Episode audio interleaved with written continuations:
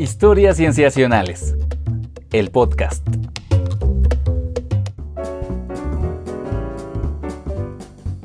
Bienvenidos a Historias Cienciacionales. Una vez más estamos grabando para ustedes para traerles aquellos temas de ciencia que nos han tenido intrigados y de los que queremos platicar. Yo me llamo Víctor Hernández y me da mucho gusto saludar a mis amigos, comenzando por Sofía Flores. Hola, Sof. Hola, Vic. ¿Qué tal? Bien. Hoy todo bien. Por acá va. Em, todo tranquilo. Estoy feliz de estar, bueno, en este episodio eh, en el que también nos acompaña nuestro querido Rodrigo Pacheco. Hola, Pach. Hola, Vic. Hola, Sof. Qué Hola. platicar. Claro. Amigos, en esta nueva temporada en la que estamos, em, en la que, bueno, ya ustedes se irán dando cuenta que tenemos un cambio de formato y también hemos abierto un Patreon, patreon.com diagonal cienciacionales, que es una manera en la que ustedes pueden apoyarnos y también obtener algunos beneficios. Agradecemos enormemente a nuestros Patreons. Con ello amigos pasemos pues a la sección introductoria. Vamos.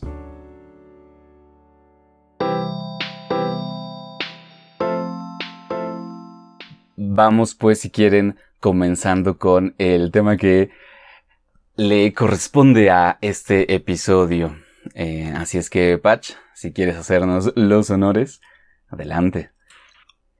Claro, este, el tema que vamos a platicar de hoy, espero que, ay, no nos, no nos revuelva un poquito el estómago con estas, o nos eleve la ansiedad, porque vamos a abordar y platicar acerca de un poquito de la crisis de la biodiversidad, la crisis de biodiversidad en la que nos encontramos actualmente, pero también esperemos que encontrar un poco de eh, cómo, cómo van las cosas, cómo estamos entendiendo esta crisis en la que nos encontramos y cómo lo estamos abordando.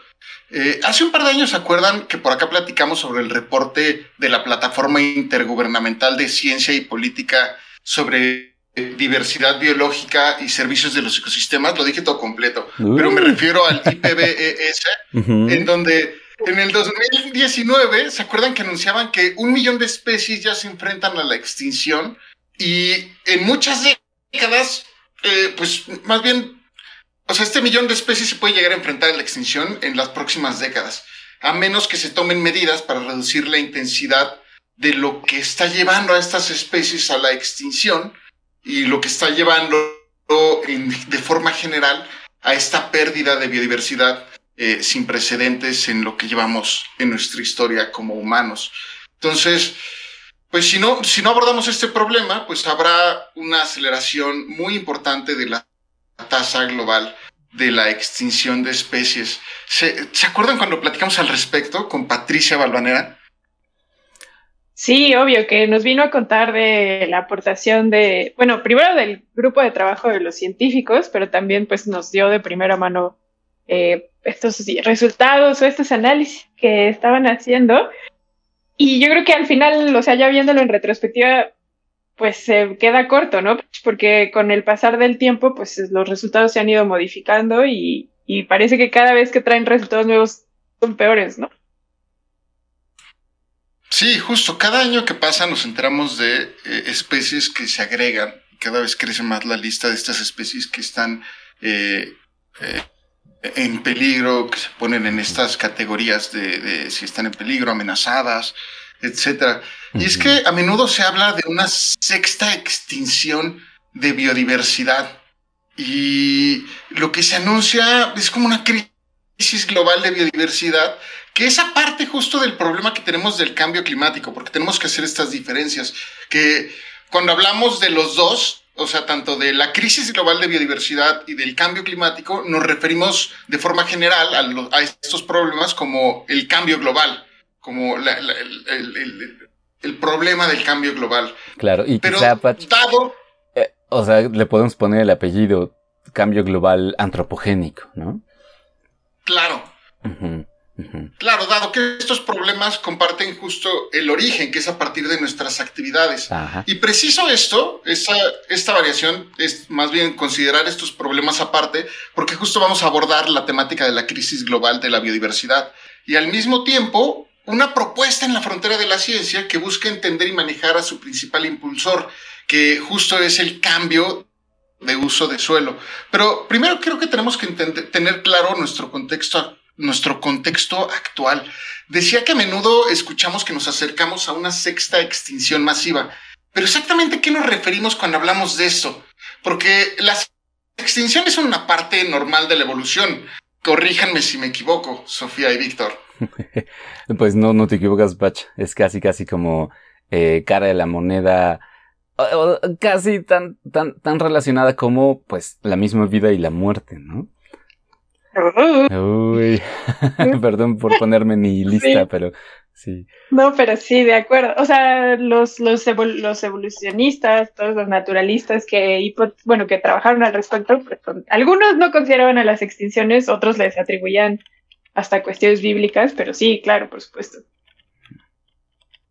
Y justo, pues en realidad hasta podemos sacar, son tan naturales que podemos, o se ha llamado a la tasa de fondo de extinción que, ocurre de forma natural.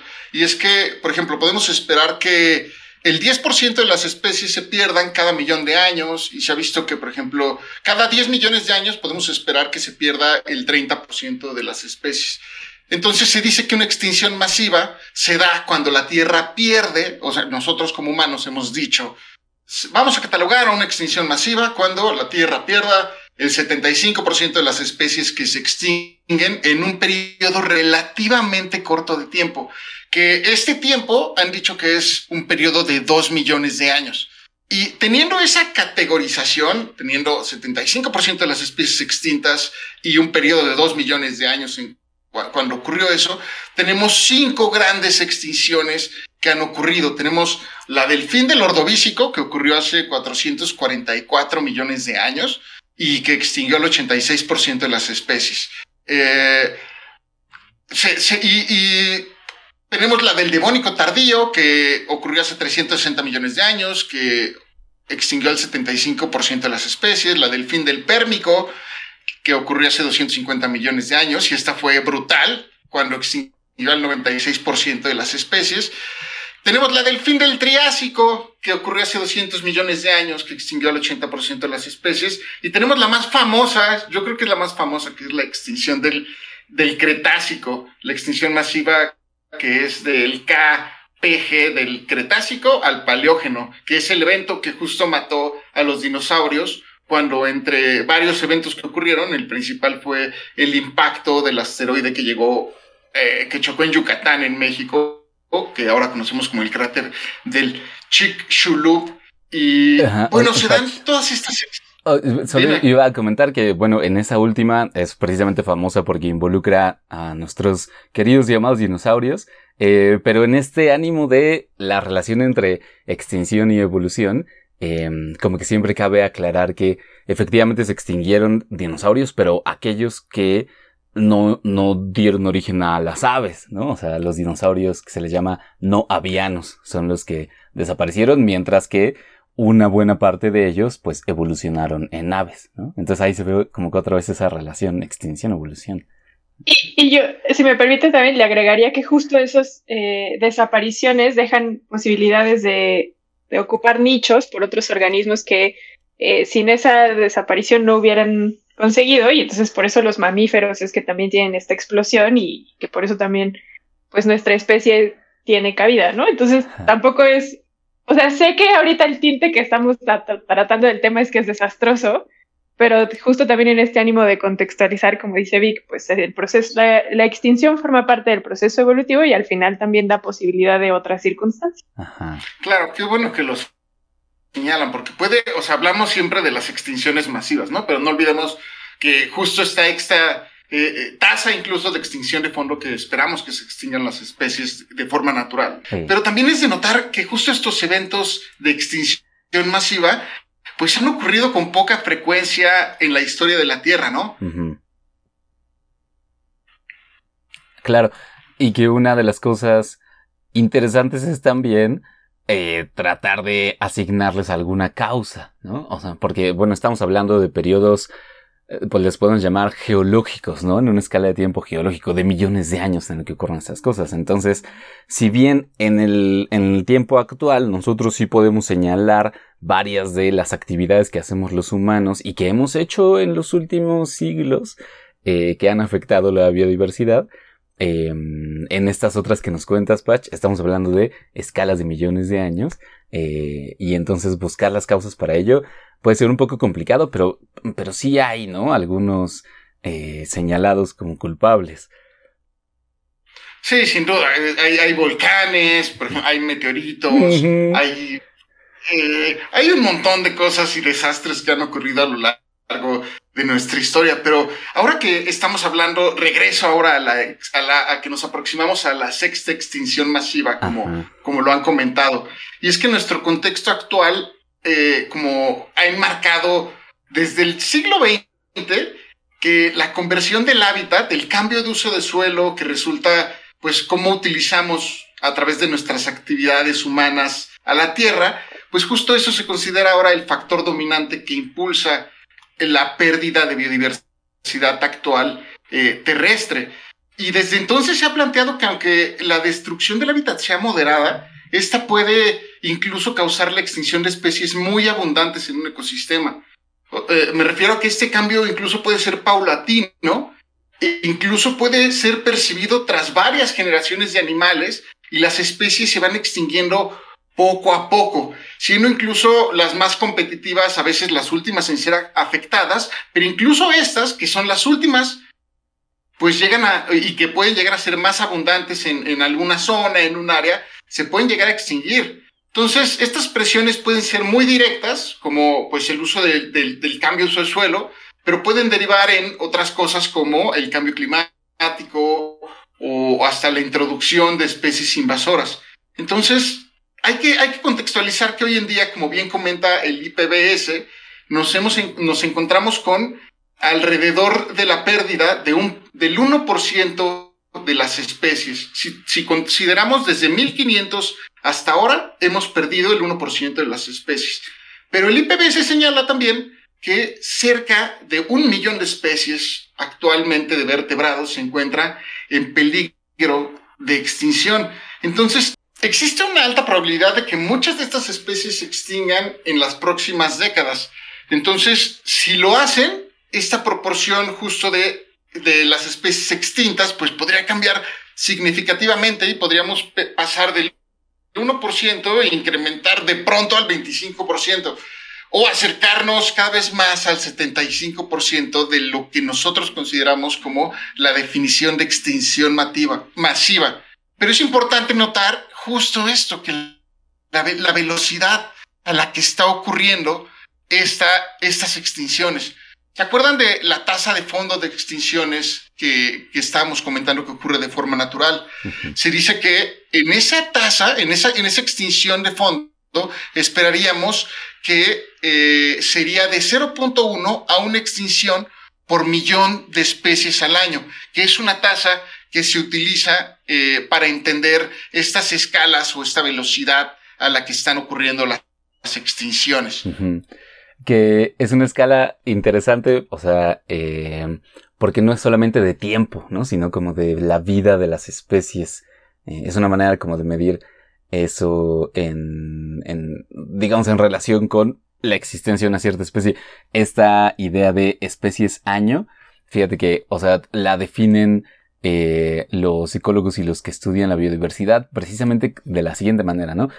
O sea, una especie año es una especie que existe por un año, ¿no? Entonces, un millón de especies año, pues bueno, podría ser dos cosas en dos extremos, ¿no? Podría ser un millón de especies eh, que existen durante un año o bien una especie que existe durante un millón de años. Em, pero bueno, ahí depende de efectivamente en cuántas especies nos querramos fijar. Porque si, por ejemplo, eh, tomamos esta tasa que tú dices, Patch, de una extinción por cada millón de especies año, eh, y supongamos que nos fijamos en 10 millones de especies, entonces esa tasa nos daría 10 extinciones de especies, o sea, 10 especies extintas em, de cada 10 millones de especies en un año. O sea, esa sería justamente esa tasa de fondo de extinción. Y bueno, depende de la escala a la que nos fijemos, ¿no? Cuántas especies estemos considerando eh, o en qué periodo de tiempo. Pero efectivamente, bien podríamos decir que em, podría parecer no demasiado, ¿no? Muchas gracias por ponerlo justo en este contexto, Vic. y, y, justo estos datos del 1% que les comento es, es lo, que, lo que se considera que se extinguió de 1500 hasta ahora. Entonces, si tenemos el 1, o sea, si, es, si este 500 años nos han tomado la extinción de 1% de las especies, podemos decir que nos llevaría 37.500 años perder el 75% de las especies. Y es que si lo ponemos en contexto, esto es de 24 a 81 veces más rápido que el evento que extinguió a los dinosaurios. Y si miramos tasas aún más recientes, que es desde 1980 en adelante, o sea, son 165 veces más rápido. Entonces podemos decir que nos tomaría 18 mil años llegar a este 75%. Entonces, podemos tener distintos escenarios en qué tan rápido y qué tan rápido llegaríamos a ese 75%. Entonces, lo que han visto es, por ejemplo, si se extinguen todas las especies que están catalogadas como en peligro crítico o todas las especies que están en peligro crítico y amenazadas. Y así sucesivamente, eh, podemos entender que nos llevaría incluso menos, en 10.000 años podríamos llegar a ese 75% de las especies. Y justo el, empieza a ser, si lo vemos en este sentido con la velocidad, pues empieza a ser realmente preocupante lo que estamos encontrando. Y es que a nivel mundial, el cambio de uso de suelo, el cambio de uso de la tierra es el principal y el impulsor directo que tiene mayor impacto en los ecosistemas terrestres. Eh, digo terrestres porque en agua dulce, por ejemplo, hay una explotación directa de pescados y mariscos y tiene que ver pues con impactos que se dan en el océano. Pero en la tierra pues se dan estos, eh, se da este fenómeno y es muy variado cómo se da de un país a otro. Podemos pensar, por ejemplo, que en América Latina eh, recientemente se ha perdido mucho debido a la ganadería cuando por ejemplo en Asia, en el sudeste asiático, podemos pensar que se da por eh, incluso 80% de la pérdida que se ha dado últimamente es por palma aceitera. Entonces, mm, de forma general, o, haciendo una gran, gran generalización, podemos pensar que más de un tercio de la superficie terrestre del mundo y casi las tres cuartas partes de los recursos de agua dulce se dedican a producción agrícola o ganadera. Y esto contribuye o eso ha contribuido a la crisis que nos encontramos actualmente. Pero algo muy particular y muy importante es que de esta extinción que estamos viviendo o a la que nos estamos aproximando es que podemos detenerla, estamos bajo control y somos los agentes directos que ocasionamos o que estamos ocasionando estos, eh, estos cambios. Y estamos entendiendo ahora desde ciertas ramas de la ciencia este fenómeno del cambio de uso de suelo.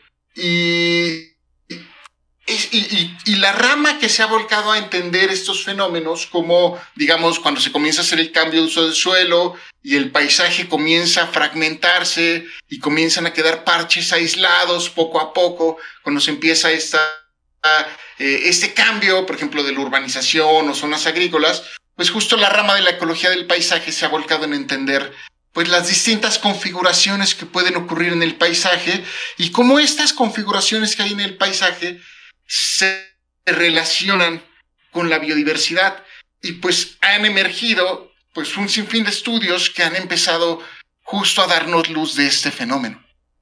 Sí, sí, pues justamente, o sea, tú mencionas que ya podemos darnos cuenta de la velocidad, ¿no? O sea, esta tasa a la que estamos orillando a varias especies, perdón, a varias especies actualmente. Y eh, lo digo así porque, o sea, podemos pensar que no es necesario esperar los 37.500 años para que se extingan el 75%, para que digamos, ah, teníamos razón, ¿no? O digamos así, no, no eran tanto. O sea, ya con poco tiempo, eh, con pocos años de estudio, relativamente hablando, ¿no? Eh, podemos darnos cuenta de a qué velocidad vamos y podemos empezar a tomar em, esas acciones necesarias.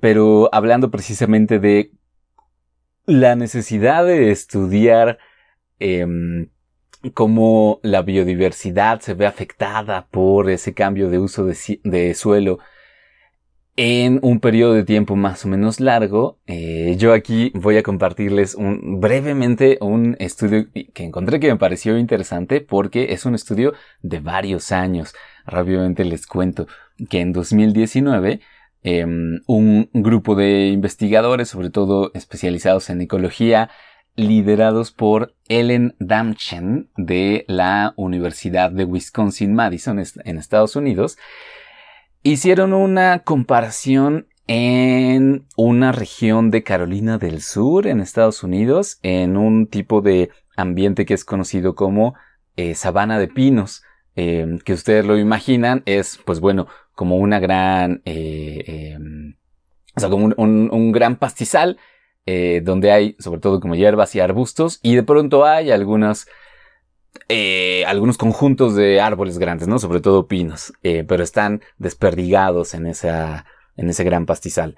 Bien, en este ambiente, estos investigadores compararon sobre todo dos tipos de regiones, em, regiones que estaban precisamente parchadas, ¿no? O sea, que se encontraban fragmentadas pero un tipo de esos fragmentos tenía algunas conexiones, em, esto que le, podemos llamar corredores, eh, es decir, que no se interrumpe por completo el tipo de vegetación entre, esas, entre esos fragmentos, eh, o el tipo de uso de suelo en esos fragmentos, contra un tipo de fragmentos que estaban completamente desconectados, ¿no? O sea, nosotros lo podemos pensar como parches que tienen alguna conexión, o sea, un, pequeño fragmentito de algunas hileras de árboles, por ejemplo, que unen esos dos fragmentos, o unas hileras de, em, de vegetación de pastizal que une precisamente los fragmentos, contra fragmentos que no están conectados para nada, ¿no? Que no tienen esos corredores. Y estudiaron estos dos tipos de parches de fragmentos durante un periodo de 18 años para entender cómo iba, cómo se iban perdiendo especies o conservando especies en ambos tipos de regiones, ¿no? En ambos tipos de, em, eh, de ambientes.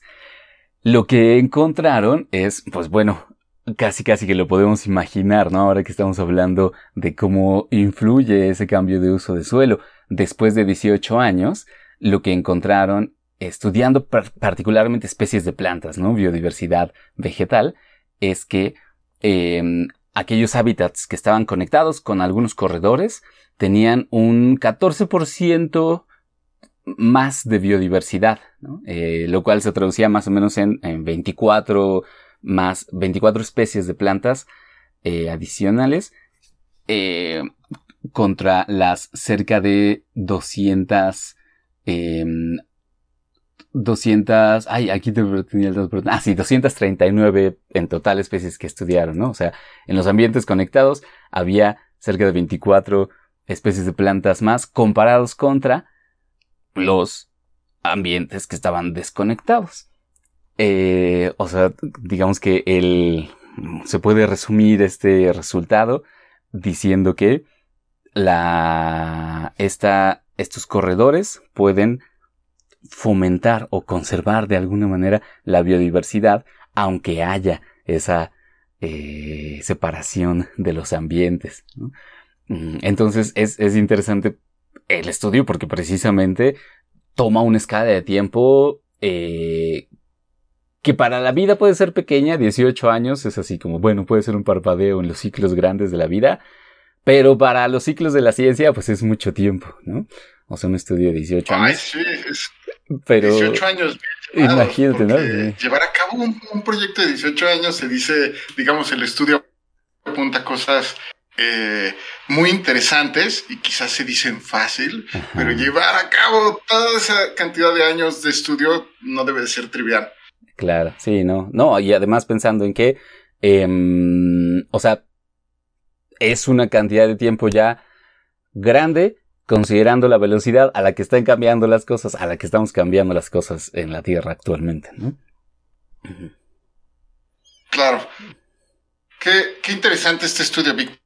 Porque también pone el contexto, ¿no? También qué, qué cosas podemos hacer que separen los, eh, los distintos parches. Y me imagino las carreteras. Ándale. Y luego veo estas imágenes de, no sé, estos puentes o de alguna forma que mantienen la conexión entre estas separaciones que ocasionan las carreteras y, y pues lo que apuntas es que podrían incluso esas aproximaciones dar muy buenos resultados, al menos manteniendo esta conexión y la importancia de incluso tener estas aproximaciones o consideraciones en, las actividades.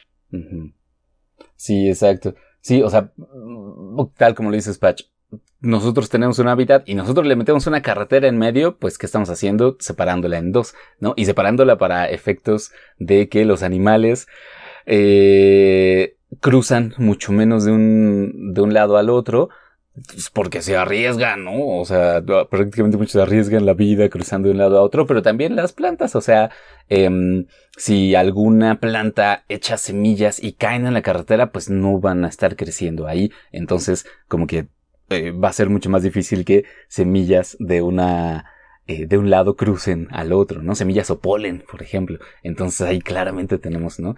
Una división que efectivamente en los últimos años ha habido mucho impulso de, pues, son también corredores, ¿no? Que se les conoce como em, eh, estas, esta infraestructura que se hace en algunas carreteras del mundo, en el que se construyen o puentes o túneles que cruzan la carretera, pero que permiten que los animales pasen o que la vegetación vaya creciendo. Ah, y ahora que dices divisiones, decimos la carretera como un elemento en el que podemos todos considerarlo fácilmente como este disruptor del paisaje, pero también incluso la frontera de Estados Unidos y México, que son 3.000 kilómetros, eh, y tienen algunos unas bardas importantes que pueden incluso separar fauna como mamíferos de poblaciones y, que son fronteras que nosotros estamos imponiendo. Y, es que reciente, tú estás señalando con este estudio estas conexiones que pueden existir dentro de los parches con estos eh, corredores. Y mucho de lo que se ha eh, volcado esta rama, que es la ecología del paisaje, ha visto tanto, hay como dos elementos importantes que se han estado, que han estado en boga, que es, uno es estos corredores de los que nos platicaste, pero también otro, eh, que yo incluso consideraría que es al que más se han enfocado los últimos años, es la fragmentación como tal, el hecho de tener parches más grandes o parches más chiquitos, y antes se pensaba que como que el enfoque era qué pasa con este fenómeno de la fragmentación del paisaje, cómo se va, eh, cómo, cómo se van partiendo estos pequeños módulos, por decirlo de alguna forma, del paisaje.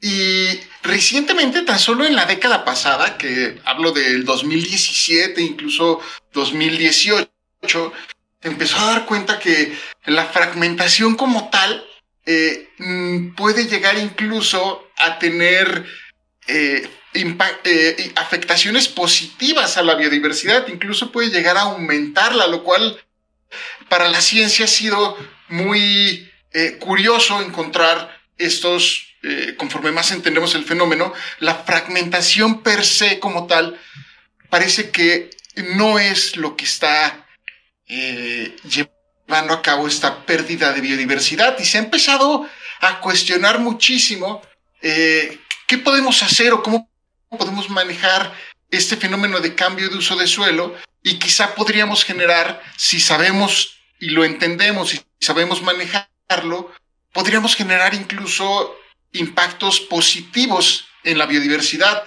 Y recientemente el equipo de Víctor Arroyo del Laboratorio de Ecología de Paisajes Fragmentados del Instituto de Investigaciones en Ecosistemas y Sustentabilidad del UNAM están cambiando esta forma en la que pensamos respecto al cambio de uso de suelo y la fragmentación que ocasiona en el paisaje.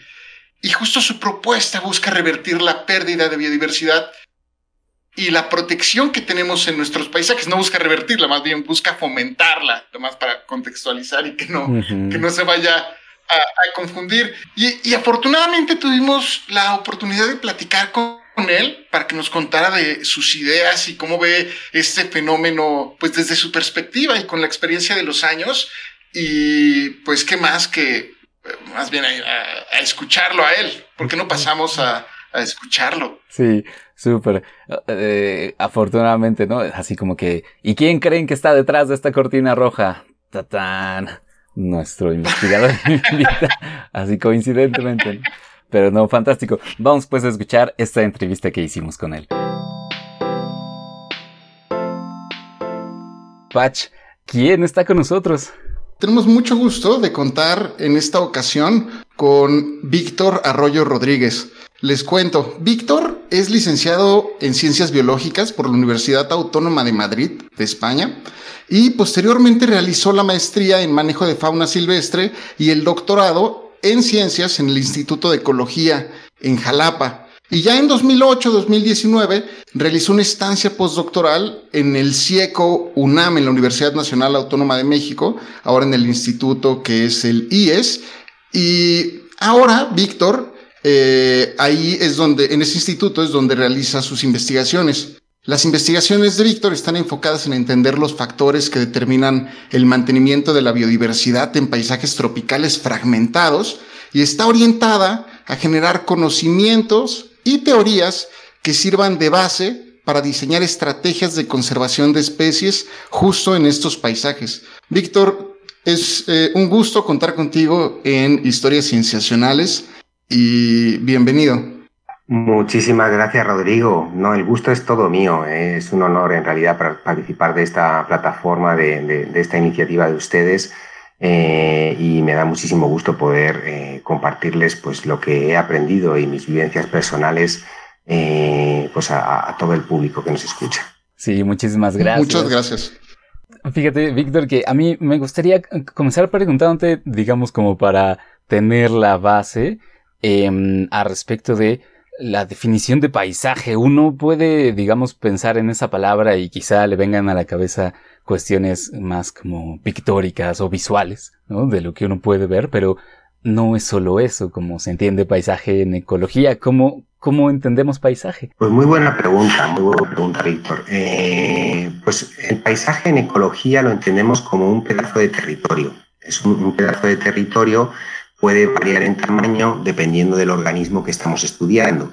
Entonces, eh, pues no es lo mismo el paisaje, por ejemplo, para una araña eh, que se mueve apenas unos pocos metros cuadrados alrededor de, su, de su, tela, eh, al paisaje, por ejemplo, de un águila, ¿no? que se mueve por kilómetros cuadrados. Entonces, eh, dependiendo del organismo que estamos estudiando o incluso el proceso ecológico que podemos estar estudiando, el tamaño de ese territorio puede variar. Pero en principio es eso, es una ventana de territorio eh, que es heterogénea, o sea, que tiene diferentes, eh, vamos a decir, tipos de cobertura.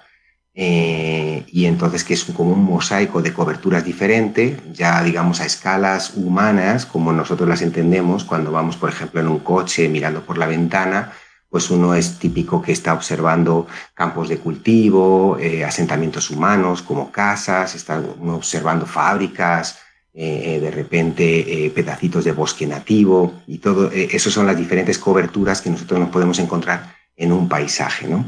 nada más que en vez de verlos, nosotros en ecología de paisaje, en vez de ver esos paisajes, pues desde el coche lo vemos desde el espacio, lo vemos desde arriba y entonces hacemos fotografías este, desde arriba y entonces logramos ver, visualizar muy bien pues cómo está distribuida eh, espacialmente todas esas coberturas, ¿no? los tamaños que tienen esas coberturas, eh, cada una de ellas, cuánto ocupan en, ese territorio o paisaje, eh, etcétera, ¿no? los tamaños, la distancia entre ellas, ese tipo de aspectos. Oye, Víctor, algo central en tu tema, me parece que vale la pena contextualizar en este sentido de que la pérdida de, del hábitat de muchas especies que viven justo en estos paisajes, eh, en estos territorios, mm, pensando en el hábitat como todas estas áreas que, que, sustentan a distintos organismos, llámese bosques, arrecifes, marismas, praderas, y el hecho de que reduzcan su área y cada vez sea menos el hogar de distintos organismos, pues actualmente se considera una de las causas principales que llevan a la pérdida de la biodiversidad en el planeta, en todo, el planeta eh, tenemos este problema. Entonces, eh, la, creciente pérdida de este hábitat también va produciendo eh, la fragmentación de los ecosistemas y del hogar de estos animales. ¿Qué, exactamente constituye para ti la fragmentación? ¿Cómo la vemos? ¿Cómo la podríamos percibir en nuestros paisajes? Pues muy, muy buena pregunta. Justamente eso es lo que, lo que yo estoy tratando de, descubrir, de entender. ¿no? Llevo ya un poquito más de 12 años eh, como profesor en la universidad y trabajando en estos temas, tratando de entender esto. Eh, como tú bien has dicho, la pérdida de hábitat, o sea, a medida que desaparece el hábitat, el hábitat básicamente es el hogar de las especies donde ellas son capaces de alimentarse, reproducirse, moverse, eh, refugiarse.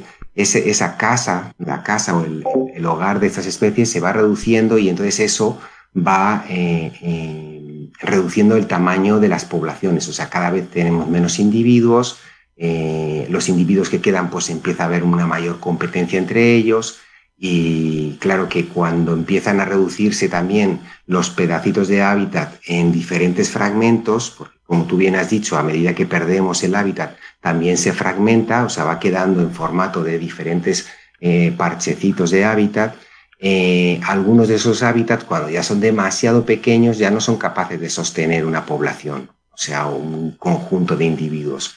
Y entonces, este, en muchas ocasiones, estos animales, pues bueno, pueden ser más fáciles de ser, ser cazados por la gente que vive ahí, en, las, cerca de estos fragmentos de bosque o de hábitat. Y, así, entonces, por definición, ¿qué es, ¿qué es fragmentación? Pues es la rotura de ese hábitat en pedacitos. Es la rotura de, de, ese hábitat en pedacitos eh, que usualmente son cada vez más pequeños y están, por tanto, eh, también más aislados entre sí. ¿no? Y lo que hay entre un pedacito y otro pedacito, pues son mm, eh, eh, ambientes antropogénicos, o sea, cultivos, casas, carreteras, que son ambientes en general hostiles para la biodiversidad, aunque muchas especies sí son capaces de utilizar estos ambientes también antrópicos. ¿no? Entonces, digamos que la fragmentación como tal es eso, es simplemente la rotura del hábitat en pedacitos. Eh, pero lo que nos están diciendo las investigaciones es que eh, no importa tanto eh, cuántos pedacitos tenemos, que por definición sería fragmentación. Cuando se nos rompe, por ejemplo, un vaso o un plato, decimos está muy fragmentado cuando tiene muchos pedacitos, ¿no? Lo mismo le pasa al hábitat. Cuando tenemos muchos pedacitos de ese hábitat, es que se nos ha roto mucho entonces eh, está muy fragmentado, decimos que está muy fragmentado. Bueno, pues las investigaciones están diciéndonos que no importa tanto cuántos fragmentitos tenemos, eh, sino la cantidad de hábitat que nos queda ahí. ¿no? Entonces parece ser que eso es más importante, o sea, cuánto hay que la manera en la que está distribuida en el espacio. Al respecto, eh, son, son dos perspectivas. Considero que en este tema y en la rama en la que has desarrollado tus investigaciones, hay dos grandes ramas que tienen opiniones distintas eh, y ha habido un arduo debate sobre lo que estás comentando, sobre qué, pasa en torno al fenómeno de la fragmentación. Incluso una de las perspectivas predominantes eh, de, este tema es que dicen vamos a conservar, vamos a hacer las reservas más grandes para hacer eh, para conservar la mayor cantidad de especies posibles eh, y que no se fragmenten en lo absoluto. Y esta es, una, esta es una perspectiva que incluso ha determinado políticas públicas. Y de pronto a mí me parece muy fantástico que platiquemos contigo al respecto porque tú y tus colegas y tu equipo plantean una perspectiva eh, muy distinta y quizá eh, viendo los paradigmas de la perspectiva anterior, podría llegar a ser incluso hasta eh, contraintuitivo la idea que proponen. ¿Cuáles son tus perspectivas o cómo, cómo entiendes tú, como, como, nos estabas contando, la fragmentación de estos paisajes, el fenómeno como tal? Sí, sí, sí, sí. Qué bueno que me dan la oportunidad de aclarar este, este debate, ¿no? Es un debate realmente científico que está ocurriendo ahora mismo, ¿no? Hay de pues, varios autores eh, que han estado comentando que la fragmentación es una gran amenaza para la biodiversidad.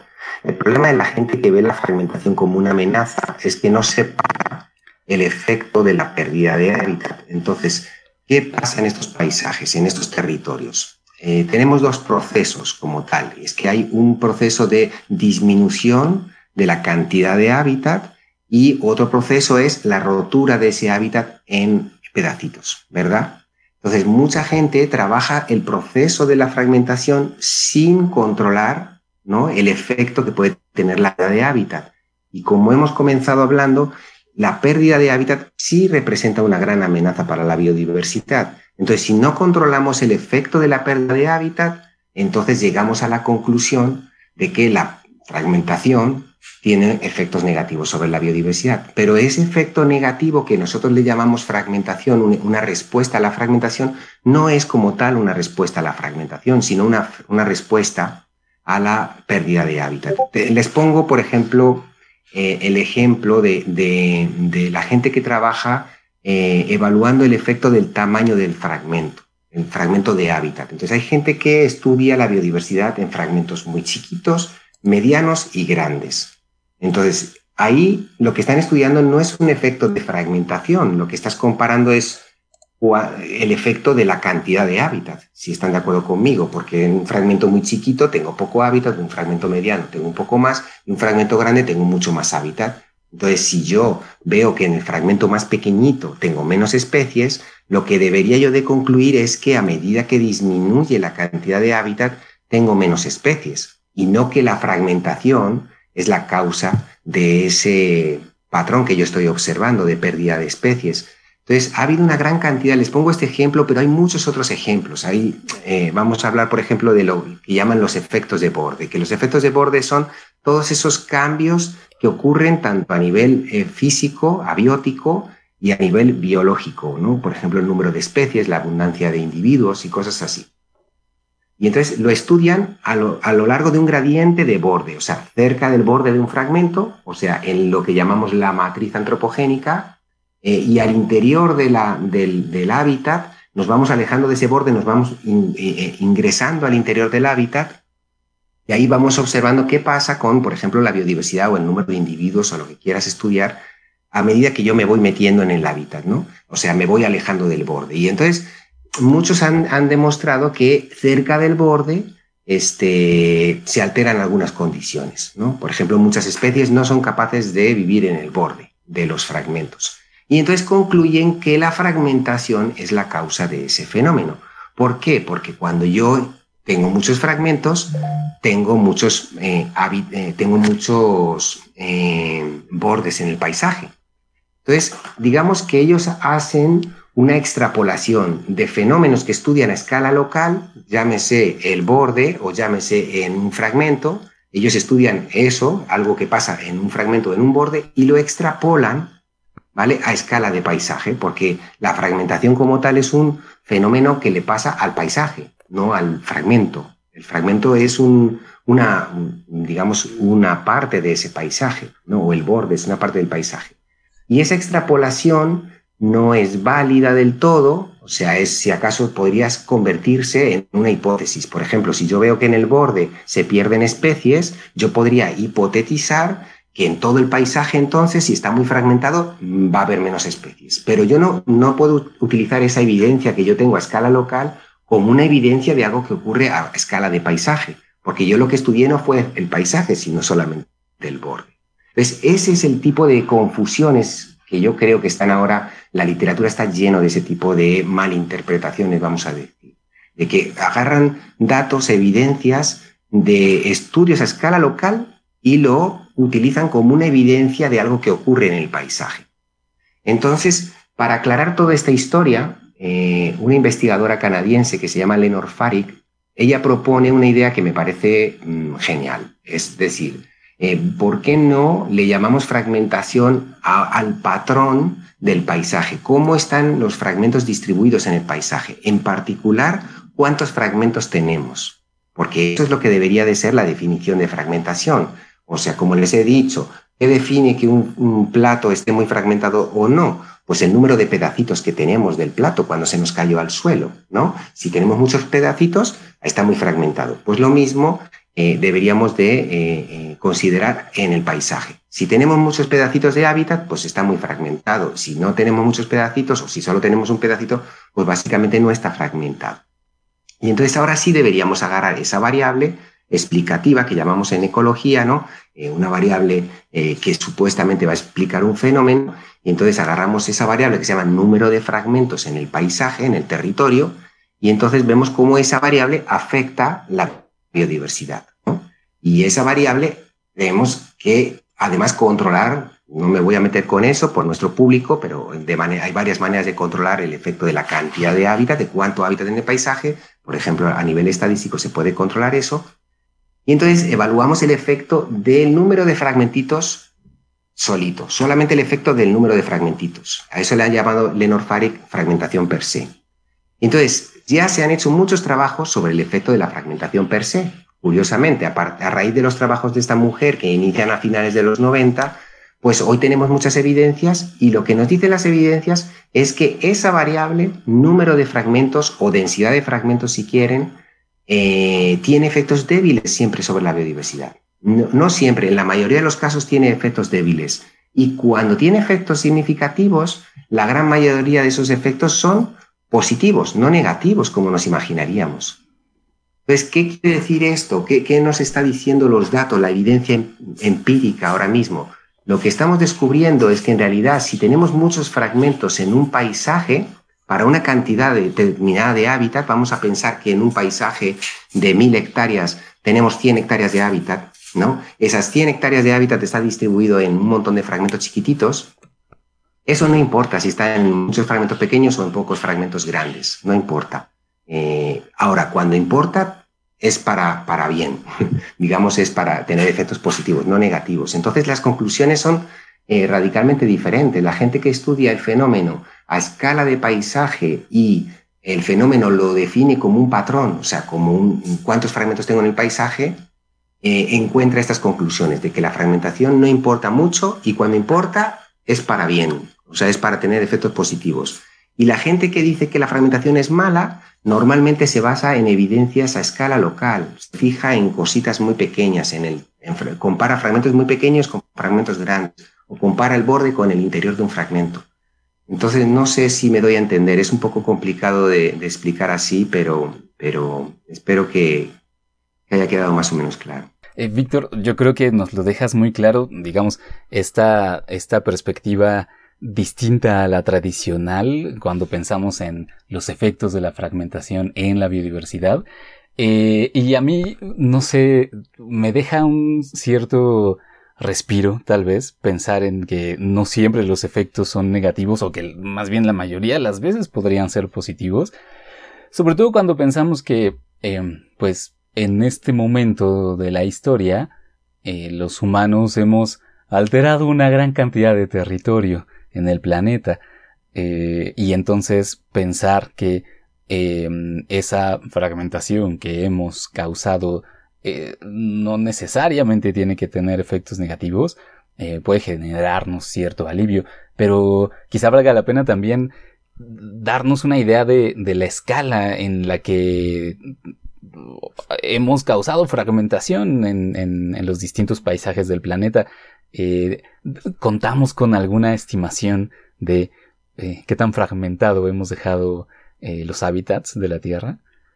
Sí, sí, sí, sí, definitivamente. Tenemos trabajos hoy ya, pues gracias a las imágenes de satélite, tenemos mapeado, por ejemplo, los bosques del mundo, diferentes ecosistemas, no solamente los forestales, ¿no? Pero, pero ya hay iniciativas a nivel global que están mapeando en particular los bosques y sabemos cuánto, pues sabemos, por ejemplo, que hemos perdido más de la mitad de todos los árboles que había en, la Tierra eh, desde el inicio de la, de la, revolución industrial, más de la mitad. Y sabemos que ecosistemas tan valiosos como la Amazonía se ha perdido más del 20% de la Amazonía en tan solo tres décadas. Dos, tres décadas hemos perdido el 20-25% de la Amazonía Mm, eh, otros ecosistemas, vamos a pensar, por ejemplo, en el sureste asiático, Borneo, eh, en lo que es la esperanza de vida de un orangután, 40, 40, 50 años, eh, se ha perdido el 70% de la cobertura arbórea que había en esa isla gigantesca, ¿no? Entonces, sí, gracias a estas imágenes satélite, hoy sabemos, pues eso, hemos perdido gran cantidad de hábitat, principalmente forestal, eh, primero en las zonas templadas, acabamos con lo que podíamos eh, y ahora, pues claro, la, deforestación se ha ido y la fragmentación se ha ido hacia los trópicos, ¿no? Eh, habían estado más o menos hasta hace unas tres o cuatro décadas, hasta los 60, 70, y de repente hemos acelerado, pues desde que muchos de nosotros nacimos, hemos acelerado esa, esa deforestación y bueno, pues hoy, hoy tenemos, eh, no me acuerdo bien de la cifra, pero hay algunas estimaciones eh, de, mm, que hablan de varios millones de fragmentos, ¿no? Millones de mm, fragmentos. Sí. Claro, es decir, e, esta pérdida... Ay, perdona, sí, iba a decir que esta, esta pérdida de la que hablas, este porcentaje, no es que se le haya quitado un pedazo a la Amazonía, por ejemplo, sino más bien son muchísimos pedazos chiquitos que en, conjunto constituyen ese porcentaje. Exactamente, correcto, es correcto. Sí, e, es eh, la frontera agrícola, pues va, ya sabemos cómo va avanzando, porque ¿no? La tierra pues pertenece a pequeños o medianos o grandes propietarios esos propietarios deforestan esos pedazos que tienen en, su, en su propiedad, en su cuidado, la deforestan y entonces de esa manera pues vamos como tumbando eh, pedacitos y entonces van quedando los pedacitos de personas pues que no, no utilizaron, decidieron utilizarlo, a veces quedan reservas o a veces eh, reservas comunales o reservas privadas, van quedando esos pedacitos de monte o de, bosque que, no son tumbados, pero el resto sí va desapareciendo de esa manera, ¿no? Como se va pulverizando, digamos. Mm, eh, eh, Víctor, yo tengo una duda que no, igual y es de mi ignorancia, pero no puedo evitar eh, de toda la plática que has tenido con nosotros pensar en, por ejemplo, estas iniciativas que están haciendo algunas ciudades, pienso concretamente en Barcelona, pero hay otras ciudades que también están planeando el el tomar los mapas de las ciudades, que son por eh, antonomasia eh, fragmentados por las calles y avenidas, y lo que quieren hacer es más bien hacer arroyos verdes o, o hacer estos pequeños fragmentos o parches verdes y volver a reverdecer las ciudades. Esto entraría dentro del paradigma de la fragmentación urbana y si es así, perdón, de la fragmentación del, del ambiente de lo que nos has hablado, y si es así, ¿tú qué piensas al respecto? Eh, es excelente. Esto nosotros en ecología le llamamos eh, fragmentación inversa o fragmentación reversa, ¿no? no sé cómo se traduciría del inglés, pero algo así como fragmentación inversa. Es el, loco, el proceso contrario, o sea, a partir de donde no tenemos nada y empezar a colocar fragmentitos de hábitat, de vegetación, entonces vamos llenando ese espacio que no tenía nada y vamos llenando con fragmentitos. Es una, estrategia mm, muy importante, muy necesaria eh, y va a tener efectos positivos sin duda. Esto se ha llevado a cabo en muchas ciudades, como bien dices, incluso en Asia también.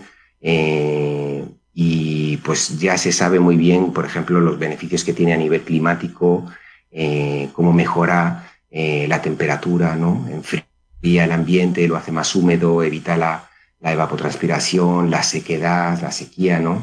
Eh, protege los cuerpos de agua, por ejemplo, súper importantes. Y, bueno, y a nivel de biodiversidad podemos decir que favorece la conectividad del paisaje, que llamamos un concepto que se maneja para decir, bueno, la, capacidad que tiene ese territorio de permitir el movimiento de los individuos de las diferentes especies eh, a través del paisaje. Entonces, imaginemos un mono que quiere moverse de un lado a otro en una ciudad, por ejemplo, como Manaos, En el centro de la Amazonía hay muchos parques, entonces ahí, hay primates, eh, incluso bien, muy amenazados de extinción. Entonces estos animales, si tienes esos parchecitos eh, de vegetación eh, o corredores, en muchos casos, como bien dices, arroyos o corredores que, se, que se, se pretenden hacer, estos animales pueden utilizar esos corredores para moverse en el paisaje, ¿no? Y ese tipo de movimientos son fundamentales, eh, fundamentales para encontrar pareja, fundamentales para encontrar recursos alimenticios, o sea, alimento, eh, refugio, etc. Entonces, es una iniciativa muy buena. No solo nos beneficia a nosotros muchísimo, como les digo, eh, mejorando el clima, para empezar, tan preocupados que estamos ahora con el calentamiento global, este captura una cantidad de carbono enorme, ¿no? Por toda esa vegetación capturando CO2 de la atmósfera, eh, pero también pues para los animales, eh, las mismas plantas que estamos sembrando ahí o, que estamos permitiendo que se regeneren. Claro que hay que tener cuidado, ahora me viene a la cabeza pues eh, qué es lo que plantamos ahí, porque claro que ahora hay un, digamos una ilusión de que está creciendo la cobertura arbórea en el mundo y esto está enmascarado por la gran cantidad de cultivos arbóreos que ponemos. Entonces de repente, no sé, hay un boom del cultivo de, eucalipto y uno lo mira desde el satélite y dice, wow, se pone contento. Hay ahora mucha cobertura arbórea, está creciendo la cantidad de hábitat y, resulta que uno se va al sitio, porque son ese tipo de detalles ya no los ve la imagen de satélite, uno se va al campo y se da cuenta que en realidad son eh, a lo mejor campos de cultivo arbóreos o eucalipto o pino, cosas así, que ya per se no son, el, no son los hábitats originales que habían ahí, ¿no? Pero bueno, cualquier cobertura arbórea mm, siempre va a tener efectos positivos. Eh, no, no, es como tener eh, un campo desnudo. O sea, comparado con un campo desnudo, de tierra desnuda o con cultivos anuales, tener árboles siempre va a tener muchos beneficios para la fauna, para los servicios ecosistémicos y todo esto. Tomando eh, este hilo que llevamos sobre la pregunta de Sofía y sobre estas aplicaciones y estas nuevas ideas que se empiezan, de las que se empiezan a comentar, eh, ¿qué consecuencias o cómo vislumbras tú esta nueva perspectiva en el manejo del paisaje?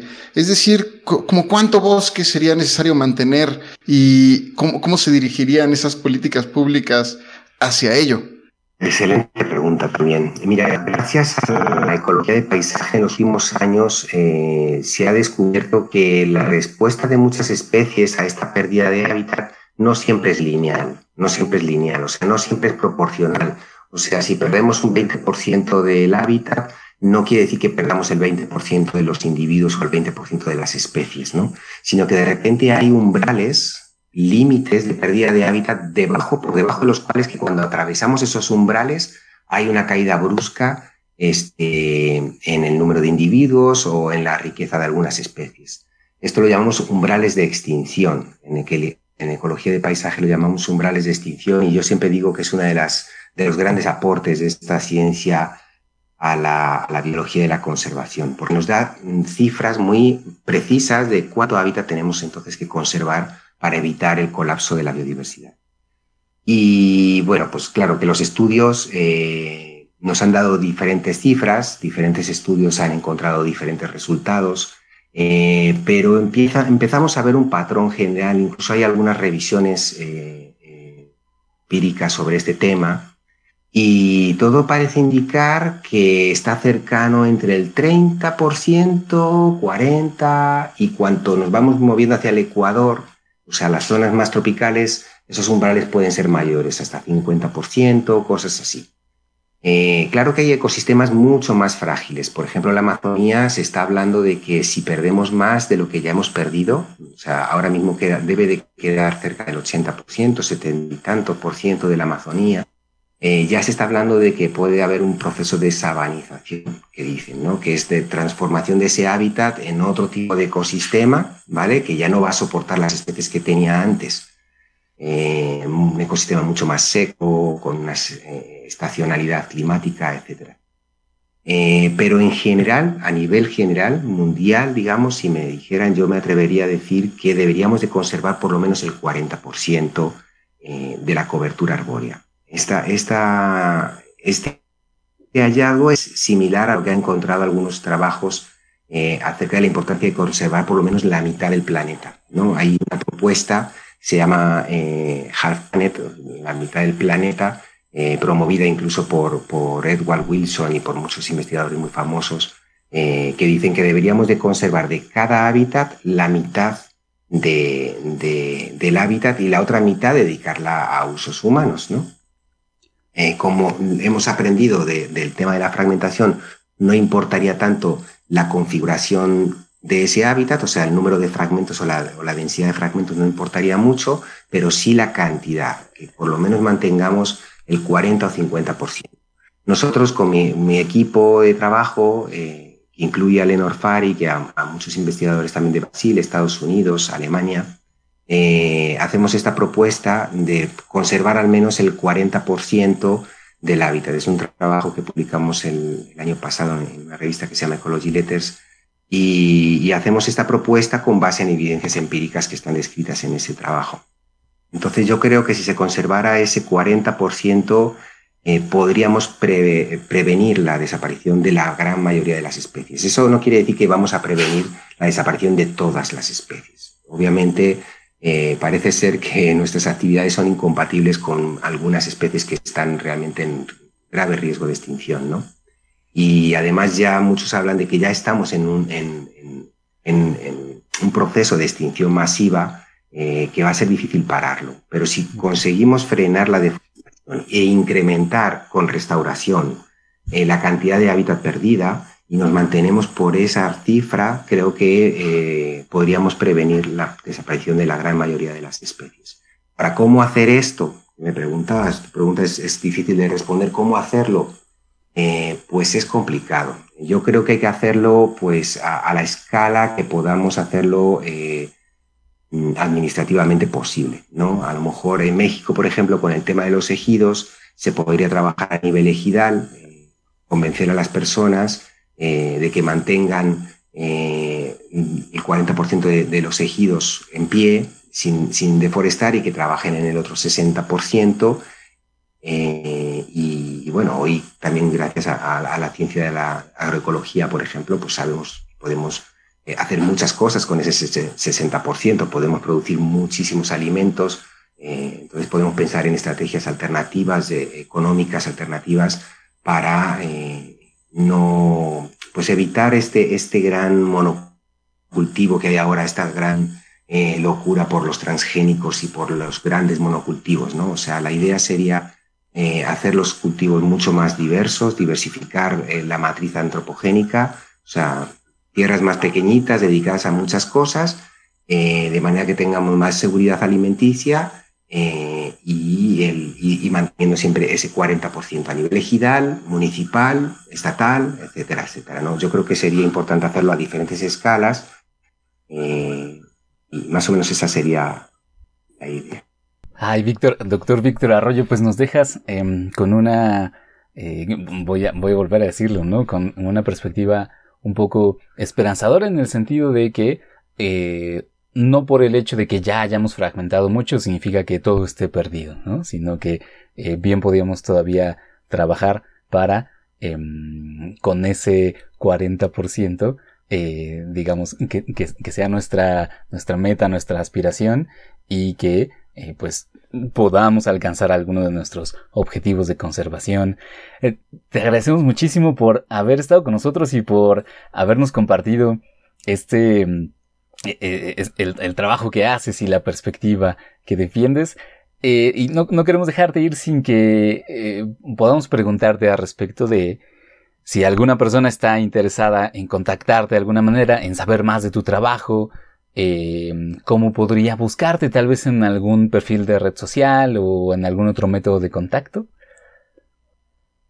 Sí, muchísimas gracias. Sí, me pueden buscar en, mi correo electrónico directamente. Eh, correo electrónico es arroyo, o sea, mi nombre arroyo arroba eh, cieco.unam.mx. No tengo redes sociales, bueno, tengo Twitter, pero nada más lo utilizo para, para informar, pues para recibir información, no tuiteo muchas cosas. Entonces lo más fácil sería escribir electrónico y con mucho gusto eh, podemos platicar de, de esto y mucho más. Fantástico. Pues te agradecemos enormemente una vez más por haber estado con nosotros Y nosotros también pues nos vamos despidiendo amigos, eh, también dando nuestros métodos de contacto, que le pediré a Sof si nos puede ayudar. Gracias Sof. Eh, estamos en Instagram, nuestra red social más nueva, como mm. arroba cienciacionales. También estamos en Twitter, igual con el mismo nombre, arroba cienciacionales, en Facebook, eh, historias cienciacionales, y nos pueden enviar un correo a historiascienciacionales.gmail.com y ya saben que nos pueden encontrar en todas nuestras plataformas de streaming también a través de nuestro nombre. Y ya de manera personal también nos pueden encontrar en Twitter. Nosotros de alguna u otra manera, así, además de informarnos, también estamos por ahí haciendo algunos comentarios a veces. Entonces voy a comenzar con Patch. Patch, ¿a ti cómo te encontramos en Twitter? A mí me pueden encontrar como PachecoVV. A ti, Víctor como arroba Víctor a ti Sof. Yo estoy como arroba Soflofu. Sí, nos encantará escuchar sus comentarios para que nos cuenten qué tal les va pareciendo esta nueva temporada. Y bueno, cualquier otra cosa que quieran decirnos, les agradecemos mucho, ya saben, eh, todo lo que nos quieran compartir. Por lo pronto, gracias. Hasta pronto.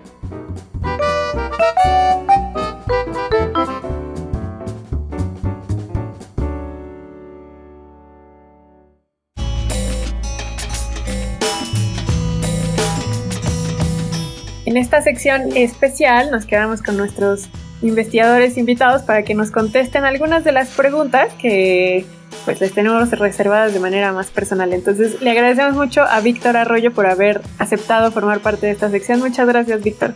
Ay, muchísimas gracias a ti, Sofía. Muy bien, vamos a comenzar con la primera pregunta que es, de tu área de investigación, ¿cuál es el aspecto que más disfrutas?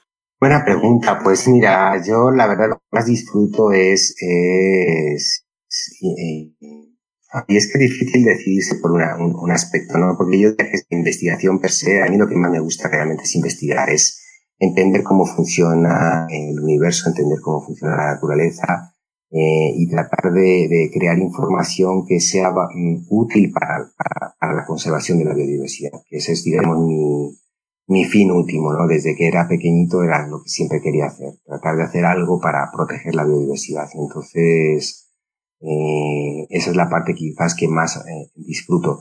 Pero eso no quiere decir que no disfrute también la docencia. Adoro también dar clases. Me encanta esa parte de, conocer estudiantes, de, de no sé, avivar eh, intereses, inquietudes la gente y de eh, contar con cada vez más eh, en este barco de la conservación.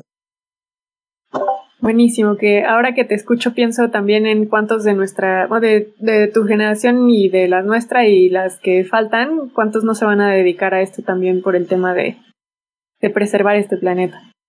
Eh, pasemos a la segunda pregunta que es también de tu área de trabajo, ¿de qué cosa estás seguro que es verdad, pero todavía no hay suficiente evidencia para confirmarlo?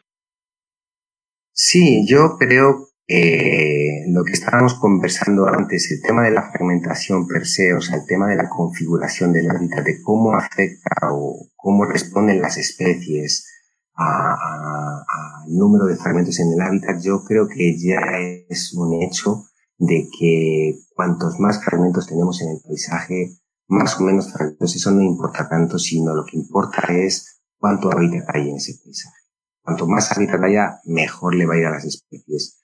Pero para una cantidad de hábitat que hay, si tenemos más o menos fragmentos, yo creo que eso no es tan relevante. Entonces, como comentábamos antes, esto es realmente esperanzador porque quiere decir que no importa tanto mm, el, el resultado de la deforestación como tal, o sea, no importa si fragmentamos o no fragmentamos, lo que importa es cuánto perdemos. Sea, hay que tener mucho cuidado en no sobrepasar esos umbrales que estábamos hablando antes, de no, no perder más de lo que podemos perder, mantenernos siempre por encima de ese 40%. O sea, podemos perder 60%, pero no más. Entonces creo que esto es algo de lo que ya hay bastante evidencia. Claro que falta todavía un poquito, pero yo estoy casi seguro que por más que estudiemos no vamos a ver nada diferente. Yo creo que estoy bastante seguro de esto, aunque como como bien dices, no es algo que ya esté, no es una ley, pero y por supuesto voy a seguir estudiándolo, pero creo que no vamos, que, estoy bastante seguro de que es así. Entiendo, muchas gracias. Y también siguiendo en esta línea, Víctor, de tu área de trabajo, ¿cuál crees que va a ser el próximo gran hallazgo o la próxima gran descripción, eh, la gran aportación que viene? ¿Cuál crees que será? Pues difícil de, difícil, digamos, adivinar, ¿no? El futuro, digamos, dentro de esta disciplina que es la ecología del paisaje. Eh, pero pues yo, yo diría que, que vamos a ir poco a poco descubriendo que, que nosotros, eh, eh, como individuos, tenemos que cambiar la, manera que hacemos uso de, de, todo lo que, de todos nuestros recursos. ¿A, qué me refiero? Tenemos, nosotros tenemos que modificar nuestros hábitos alimenticios para empezar. Esto es algo que yo descubrí tarde, pero gracias a Dios lo descubrí, ¿no? Yo llevo ya más de cerca de 10 años como vegetariano y, hace unos cuatro años decidí dejar por completo todos los productos animales, pero bueno, esto es una cuestión personal. No creo que todo el mundo lo vaya a hacer, ni mucho menos, pero creo que sí vamos hacia, debemos ir hacia un, hacia, hacia un uso cada vez más responsable de los recursos, tanto alimenticios, o sea, eliminar cuanto más la carne. La carne roja hoy, hoy por hoy sabemos que tiene eh, un costo enorme, ambiental, enorme. En términos de recursos de agua es impresionante y en términos de tierra es también impresionante, además de todo el metano que produce, etcétera. Entonces estamos alimentándonos eh, en, exagerado de esa carne roja, que claro que, que, que nos encanta a todos, pero que es muy costosa ambientalmente. Entonces creo que un gran paso que vamos a ir descubriendo poco a poco, todos tenemos que poner de nuestro lado para cambiar esto. Si no, esto no va a cambiar. O sea, no podemos esperar a que los políticos establezcan leyes, cambios de normativas y tal para que este, todos sigamos como ovejitas venga lo que nos digan ahí arriba, ¿no? Eh, yo no creo que van a surgir cosas desde ahí arriba, porque los de ahí arriba yo creo que se dirigen por la economía y por otras cosas, pero nosotros como individuos sí podemos hacer grandes cambios y creo que eso es algo que, que vamos a ir descubriendo poco a poco eh, y, que va a ser el, muy importante para, para evitar esta crisis ambiental ¿no? la que vivimos ahora. Muy bien, muchas gracias por eso, Víctor, y también por compartirnos estas decisiones que has tomado. Ya para ir cerrando, te voy a hacer nuestra cuarta pregunta, que es, si tú tuvieras acceso a una cantidad ilimitada de recursos ¿qué y recursos en el amplio sentido de la palabra, ¿qué proyecto de investigación harías? Eso es fácil, eso es muy fácil. No, realmente no llevaría a cabo un proyecto de investigación. Si hubiese todos los recursos eh, eh, del mundo, lo que haría yo es comprar toda esa tierra que está en venta y ponerla a conservación, sinceramente. Yo ahora estoy metido en este tema de la compra de tierra. Recientemente compré unos pedazos de tierra para conservación y, y he visto a la hora de ir a buscar estas tierras para conservar que hay gran cantidad de tierras en México en venta. Muchísima, muchísima. No se pueden imaginar. Ahora estoy en la península de Yucatán y es una cantidad de tierra enorme, ¿no? Entonces, eh, el futuro de México, de los bosques, de su biodiversidad va a depender de quién compre esa tierra. Por eso, si me dieran recursos, yo creo que no, así una gran cantidad de recursos, no sé si me dedicaría a la investigación. Realmente lo que haría es poner ese dinero a la conservación. Y entonces lo que haría sería comprar este, toda esa tierra y haría una gran reserva nacional forestal este, para la biodiversidad y para los humanos, o sea, porque obviamente no como reserva quiere decir que ya nadie lo va a utilizar y nadie, sino que se va a poner, pues, eh, eh, digamos, se va a regularizar algunos usos y se va a evitar, por supuesto, la deforestación y muchas tierras que actualmente están completamente degradadas y que no se están dedicando para nada, pues ponerlas a restauración, a programas de restauración para recuperarlas. Eso es lo que haría si tuviera dinero. Creo que es una gran idea, Víctor, y no sé, creo que deberías abrir un fondo o algo para que te donemos y puedas comprar esas tierras, porque nunca se me había ocurrido, nunca lo había escuchado de alguien y creo que es una idea genial, que, que es una pena porque, bueno, al final lo hacemos de alguna manera con nuestros impuestos para que se mantengan esos terrenos, que no se tengan que vender, pero, pero bueno, en fin. Y ya para terminar, la última pregunta, que es, si viajaras a una isla desierta, ¿qué música, qué libro y qué objeto te llevarías? O en este caso, si te refugiaras en alguno de estos terrenos y ya no salieras más con los humanos, ¿qué, qué objeto, qué música y qué libro te llevarías? Eh, pues dependería de, creo que dependería si, o sea, si te refieres a iba a estar solo, o sea, desierta y solamente estoy yo solito allí, pues objeto creo que sí, yo solito. Entonces, si estoy ahí solito, creo que me llevaría algún disco de Bob Marley y no sé qué libro me llevaría, sinceramente. Ahí sí que, porque no creo que leería un libro una y otra vez. Este, eh, pero ahí sí que me la pones más difícil, no sé qué libro me llevaría. Eh, y, y como objeto, pues es difícil pensar, porque si me está poniendo así como los que hacen estos programas de sobrevivencia al desnudo, pues creo que eh, siempre he pensado, ¿qué me llevaría yo a un programa como estos, no? Así, eh, creo que un machete sería fundamental. Y, porque no, no sé, el resto de cosas quizás lo, lo, podría hacer, pero pues creo que me llevaría un machete para poder hacer por lo menos un refugio o algo así, no lo sé. Esa es otra muy buena pregunta. Este, un mosquitero. sí, o una hamaca tal vez también, ¿no? Esa, esa, es una buena también, una hamaca. Lo primero que pensé, si te digo la verdad, lo primero que me vino a la, a la memoria fue, a la, a la, mente fue una tienda de campaña para protegerme de los mosquitos de la lluvia y todo dormir.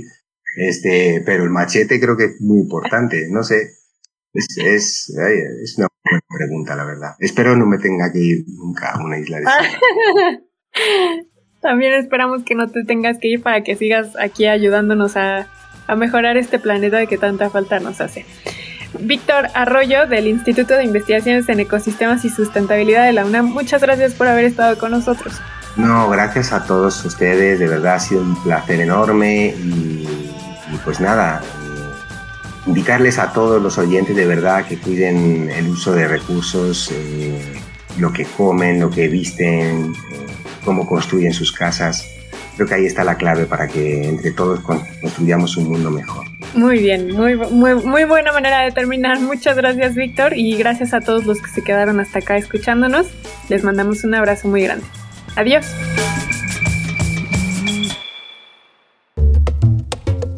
Esto fue Historias Cienciacionales, el podcast.